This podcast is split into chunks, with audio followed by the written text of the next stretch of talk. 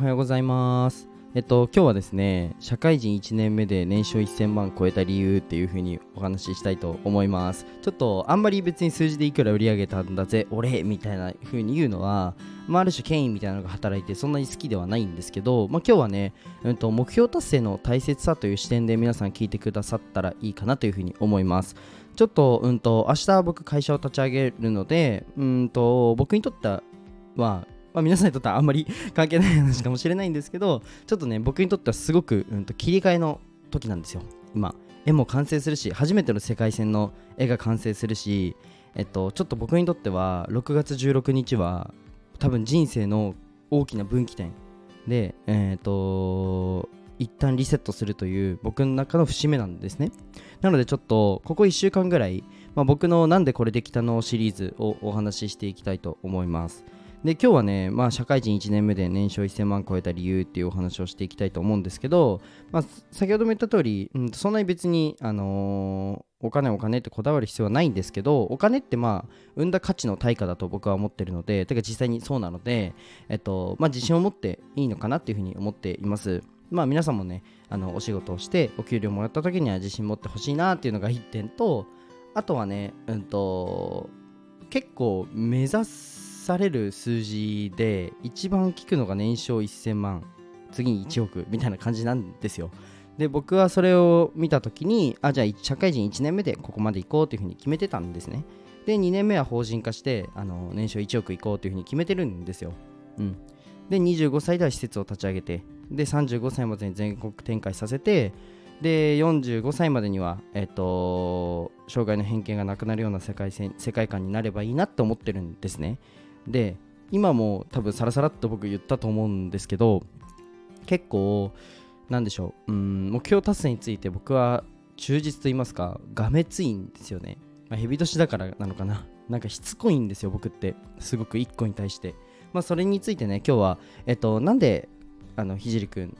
社会に出て1年目で年収1000万超えたのっていうお話をね、なんだろう、うんと、もちろんめちゃくちゃ細かい部分もあるんですけど、ビジネスの仕組みがどうのこうのとか、いろいろあるんですけど、そういうのを一旦度外視にして、まあ、目標達成っていう視点で、えー、聞いてくださったらなというふうに思います。ではね、ちょっと長くなっちゃったので、スポンサーコール入入りたいと思います。えっと、この放送は日本の文化を広めたいオーストラリアの和紙アーティスト、緑のカエルさんの提供でお送りします。カエルさん、ありがとうございます。えっと、カエルさんのチャンネルとノートは概要欄に貼っていますので、ぜひご覧ください。あとね、インスタ完成したそうなので、ぜひインスタも見てほしいです。あの、トップの画面の PV、むっちゃかっこいいです。はい。あとね、えっと、ちょっと、スポンサーゴールとはずれてしまうかもしれないんですけど、僕、イベントやるんですよ。実は。で、アーティストのイベントをやろうと思ってまして、あのカエルさんからはね海外アーティストということで参加していただく予定でございます。皆さんねめちゃくちゃ楽しいイベントやります。ぜひ注目しててください。で本題に入る前に一つお知らせです。えっと今ね声でマネタイズするために必要なことをまとめた LINE をご用意しましたのでぜひ友達になってやってください。まあ無料で個別相談する方をねえー、希望する方も、まあ、公式 LINE かレターにて連絡お願いします。では、本題に入っていこうと思うんですけど、えっと、まあ僕がその達成した理由ですね、はもうズバリこれっていう一言で言ってくださいっていうふうに結構言われるので、まあ言うとするならばできないと思ってないからです。はい。もうこれなんですよね。っていうのも、うんと、成功した方あのまあ、僕はなんて全然成功なんて思ってないですけど思ってないししてないんですけどまだスタートラインに明日立つんで、はい、まだスタートもしてないって自分では思ってはいるんですけどえっとまあある種なんだろうな社会的ににうんまあ知名度だったりあとは、まあ、財力だったりっていう部分で、まあ、評価されて、まあ、成功者と、まあ、周りから言われる人っていうのは成功してからメディアに出てると思うんですよ。ただ僕看護学校なんならまだ看護の国家資格すら持ってない時からスタイフやってるんですね。ぜひ遡って聞いてほしいです。僕ずっと同じこと言ってます。障害の偏見なくす施設立ち上げる。ここのタイミングでビジネスやる。このタイミングで絵を描く。でこのタイミングで、あのー、賞を取る。絵では賞を取る。でビジネスではこのタイミングでこういう風に進む。進める。って学生の時から言ってってるんですよね。であんまりこういうケースないと思うんですよ。あのまだなんだろうな名を馳せる前から、えー、言ってる。一人も聞いてない。時からそれを話してるっていう人ってなかなかいないと思うんですね。うん。まあ、YouTuber さんとかは特にまあ初めての投稿からうーん遡ってなんかずっとバーっていって今のじゃ例えば登録者100万人みたいなところでまあ、ある種ねこのストーリーっていうのは見せられる媒体ですし見せられると思うんですけど、まあ、結構最近の YouTube とかは特に、まあ、芸能人さんが入ったりうん経営者さんが入ったりと、まあ、ある種ある程度の権威性だったりある程度の、えっと、実績があった上で参加してると僕は思うんですね。でとってもそれは素晴らしいと思いますし僕も今後のあの SNS の運びとして、まあ、なんかねあのそういった活動もしていきたいなとは思ってるんですけど僕のスタンド FM ってマジで何にもない学生の時からお話をしてるんですよ。しかも絵を描き始めましたぐらいの時だと思うんですね。スタート。なんかプツって切れちゃいましたね。そうスタートがまあそんな感じだったんですよ。で何が言いたいかっていうと本当に全部できるって思っちゃってるんですよ僕は。うん。何も無理だって思ってないっていうのが僕が目標達成する唯一まあねうん無理の理由なんじゃないかなっていうふうに思ってます。なんかうんとそれこそ社会に出ると、まあ、お金みたいな部分とか、まあ、経済とか、まあ、ビジネスとかなんかそういった部分はすごく大切だと思ってて、まあ、学生の時から僕は正直勉強してました。うん。だって大切ですもん。社会に出たらねそこを、まあ、物差しにある種考えられる世界が資本主義じゃないですか、まあ、なのでそれはもう世界のルールなてか社会のルールなので、まあ、ルールを勉強した。っていう感じです。なんかサッカーをやる上でオフサイドって分かってないと多分試合にならないと思うんですね。で僕にとって社会に出るっていうことはお金の勉強とか、まあ、経済ビジネスの勉強しないとオフサイドが分かんない状態でサッカーをやることになるなってなんとなく思ったんですね、まあ、それで、まあ、かなり勉強したっていうのはあるんですけど、まあ、そういう細かいところは抜きにして、まあ、絵もそうですよね。じゃあどういうふうにやったらあのスカウトされるのか。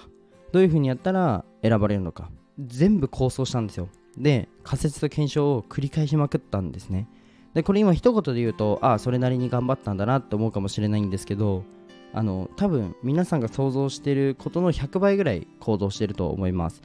でこれをねあのすごいだろうっていうふうに言うわけではなくて多分皆さんも、あのー、今ねスタイフを聞いてくれてる方もなんかこれ達成したいなみたいな目標って